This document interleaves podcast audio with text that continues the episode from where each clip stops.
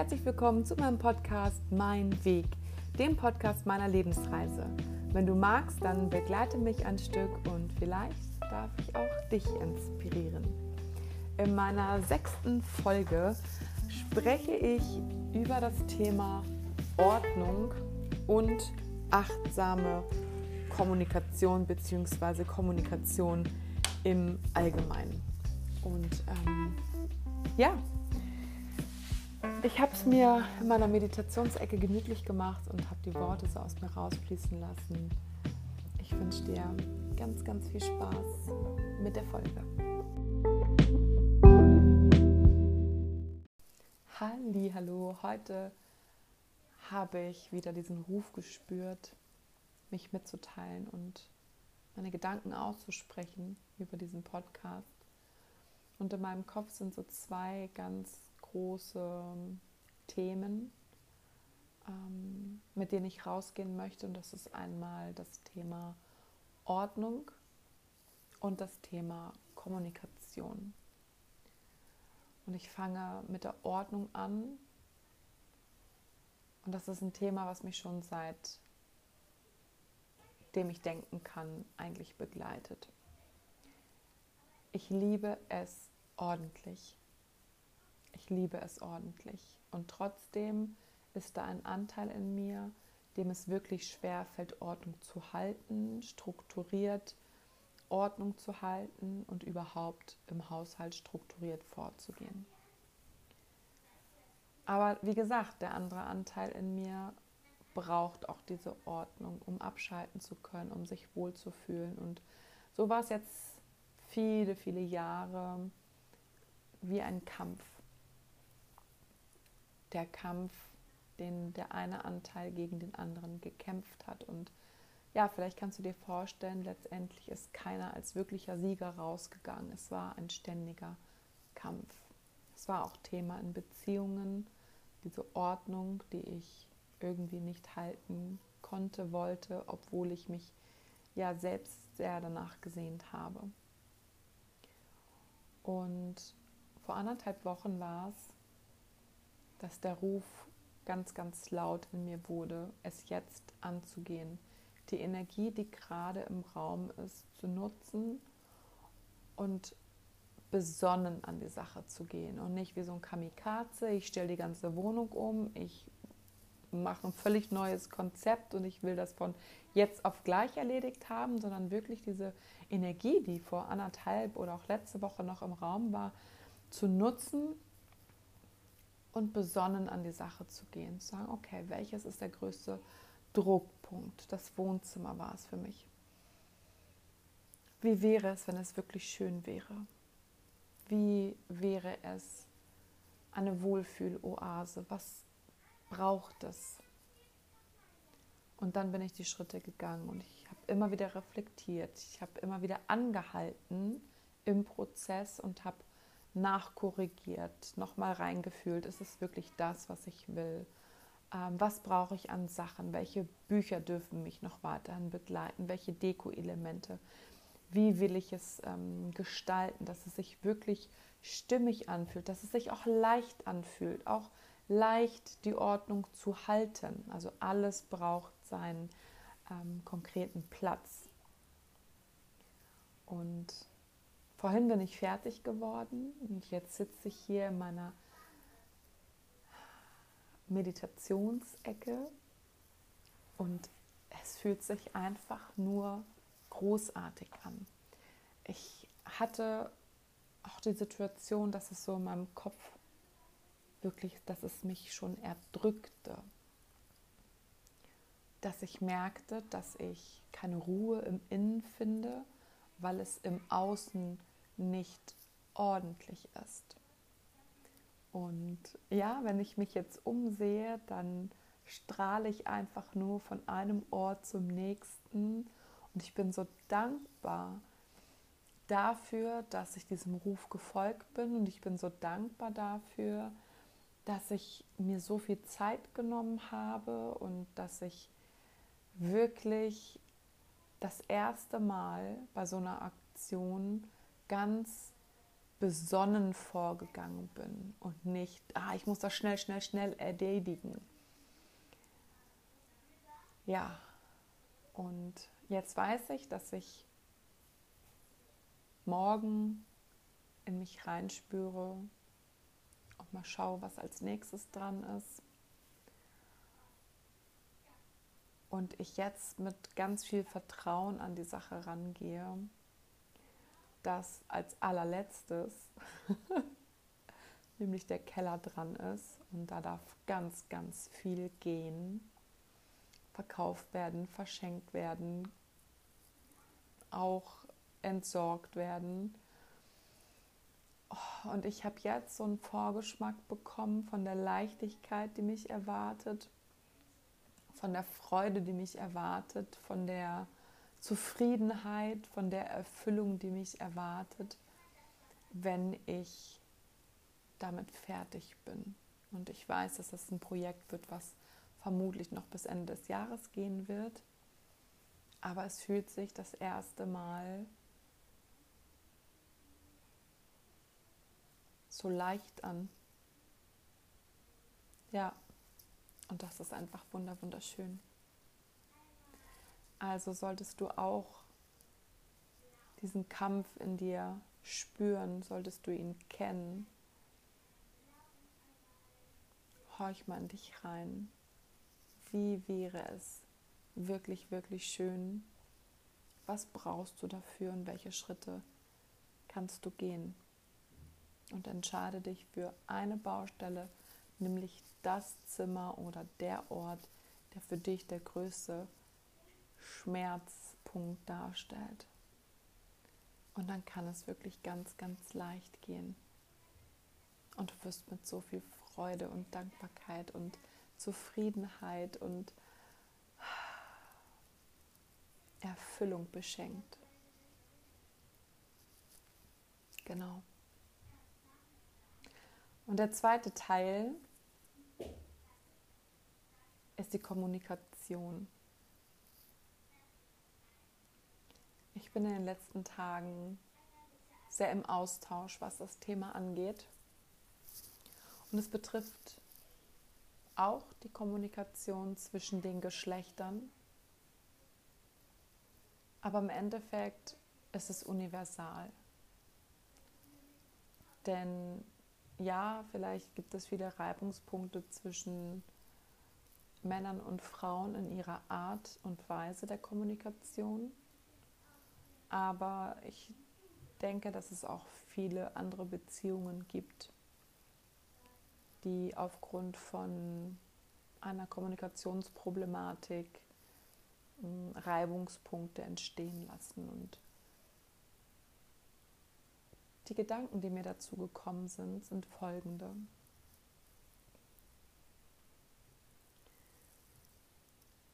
Es ist super wichtig, mit sich selbst verbunden zu sein, um wirklich kommunizieren zu können, was in einem passiert. Ja, wenn ich weiß, was ich will, wenn ich weiß, was mir gut tut, wenn ich weiß, wie ich ticke, dann dürfte es mir leichter fallen, das auch zu kommunizieren.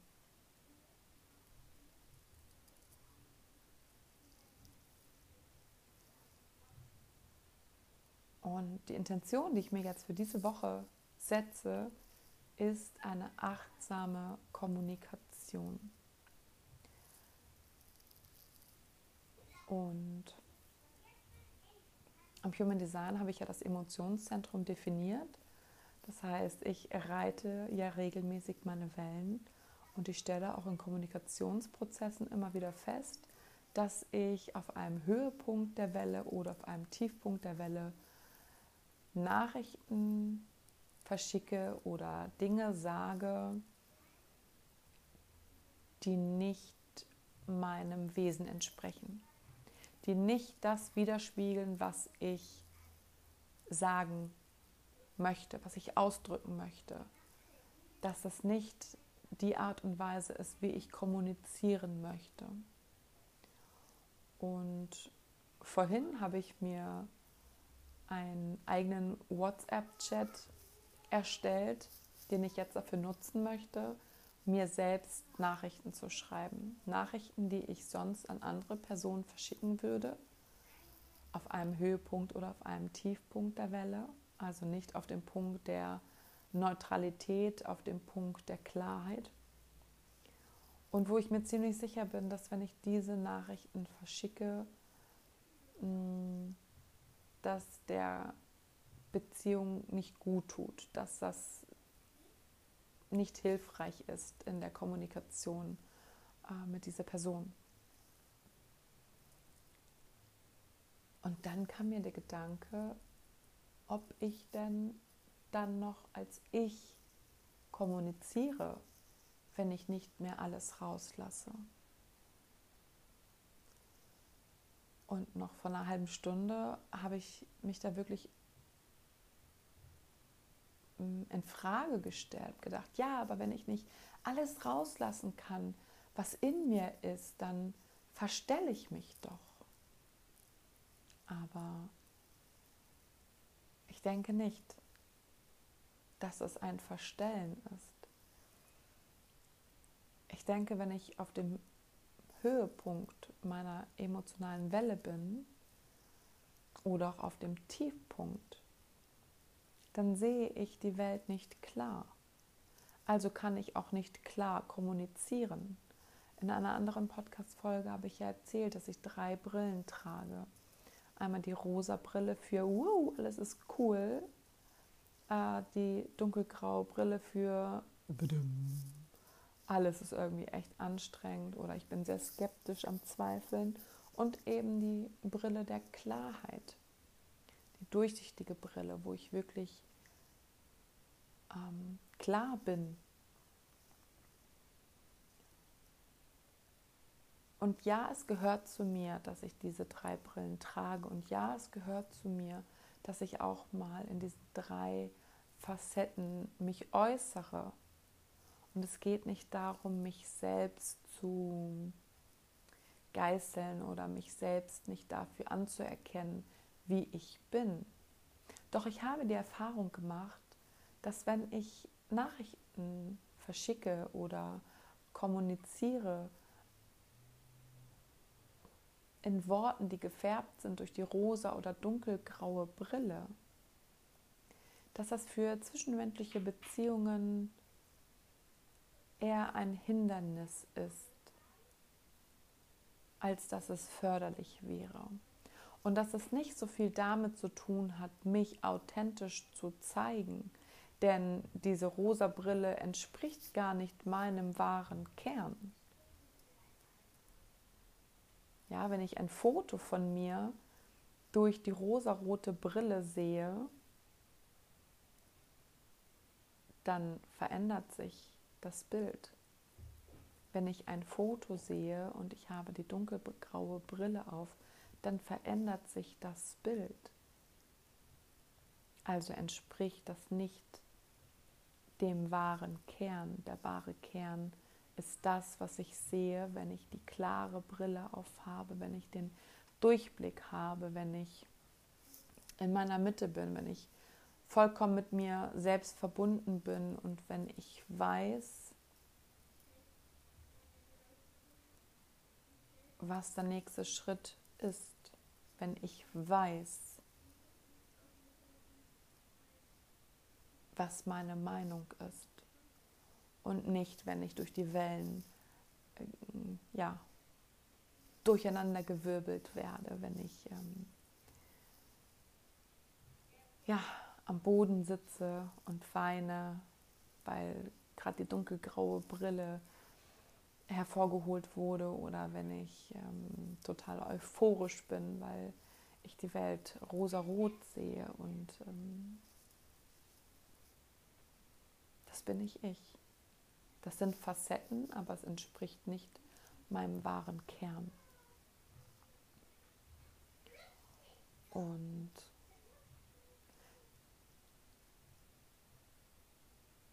ich erhoffe mir durch diese achtsame Kommunikation, mich mehr mit mir verbinden zu können und wirklich mehr zu erforschen, was ich denn wirklich will. Was ist wirklich das, was ich sagen möchte?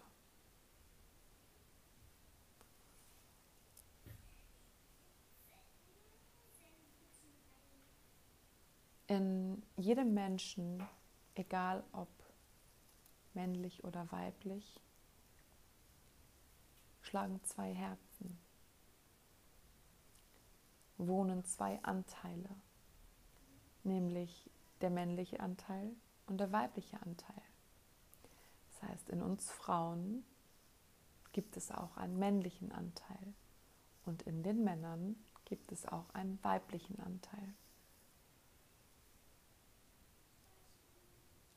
Und ich glaube tatsächlich, dass ein Großteil der Kommunikationsproblematik darauf beruht, dass wir noch so viele alte Gedanken in uns tragen, die uns schon von unseren Eltern und Großeltern und von der Gesellschaft auferlegt wurden, mit denen wir aufgewachsen sind. Diese ganzen Vorurteile und Klischees. Ähm, Männer müssen hart sein. Äh, echte Männer weinen nicht. Ein Indianer kennt keinen Schmerz. Mädchen sind hysterisch, Mädchen sind Zicken, Frauen sind Diven. Dadurch, dass wir mit solchen Sätzen aufgewachsen sind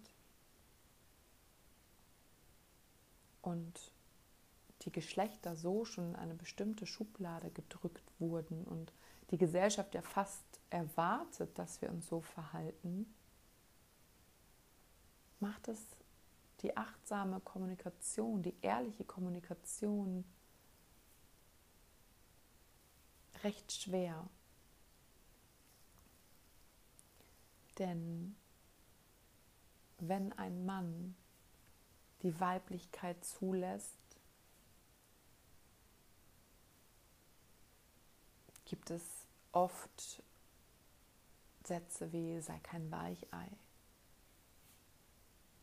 ich würde mir so, so wünschen für uns alle, dass wir endlich Weiblichkeit und Männlichkeit in uns vereinen, in jedem von uns und dass wir die verletzten Anteile in uns heilen.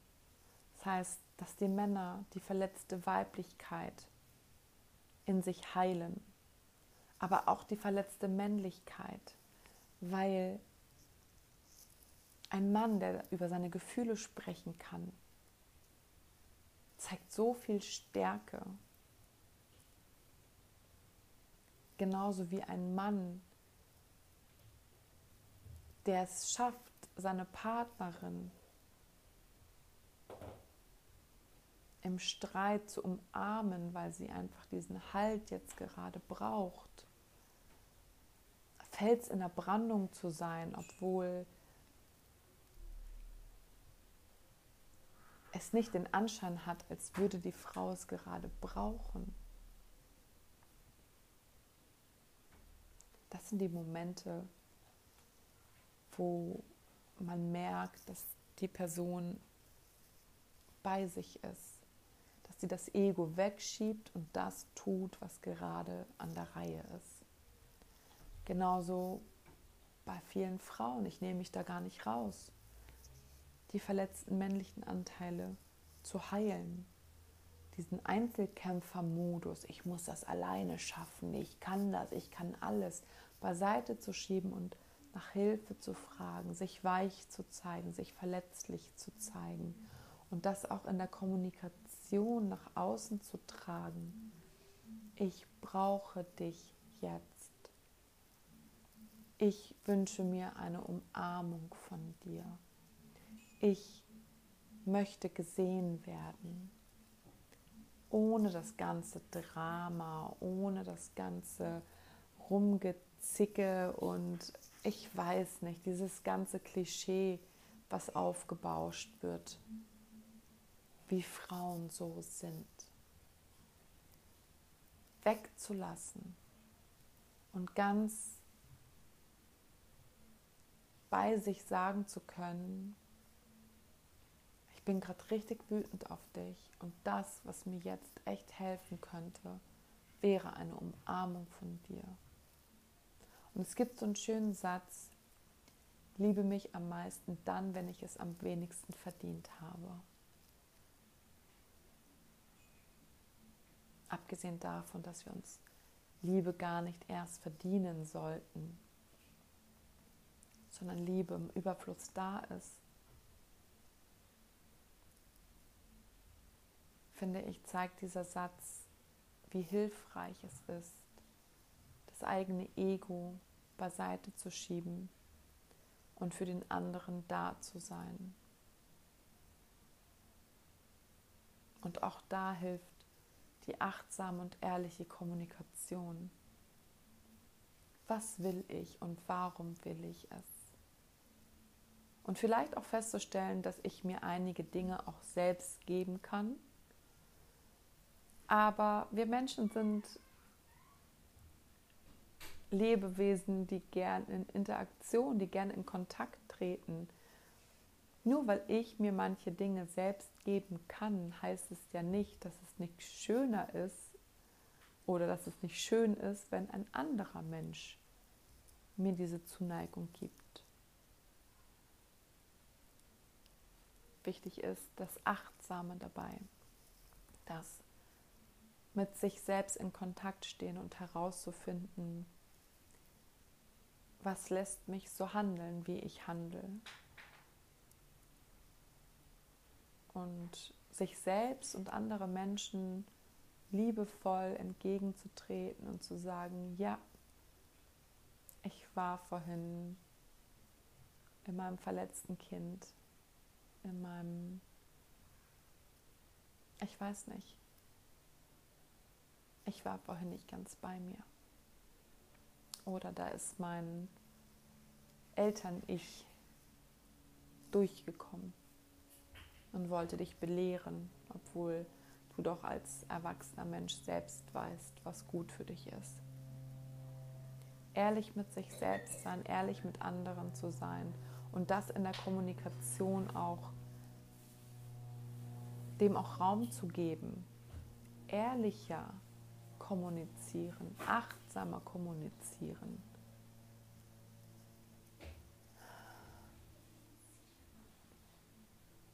Ja, das ist auf jeden Fall meine Intention für diese Woche. Achtsam kommunizieren, wirklich in mich reinhören. Wieso will ich bestimmte Dinge und von welchem Anteil wird dieser Wunsch gesteuert.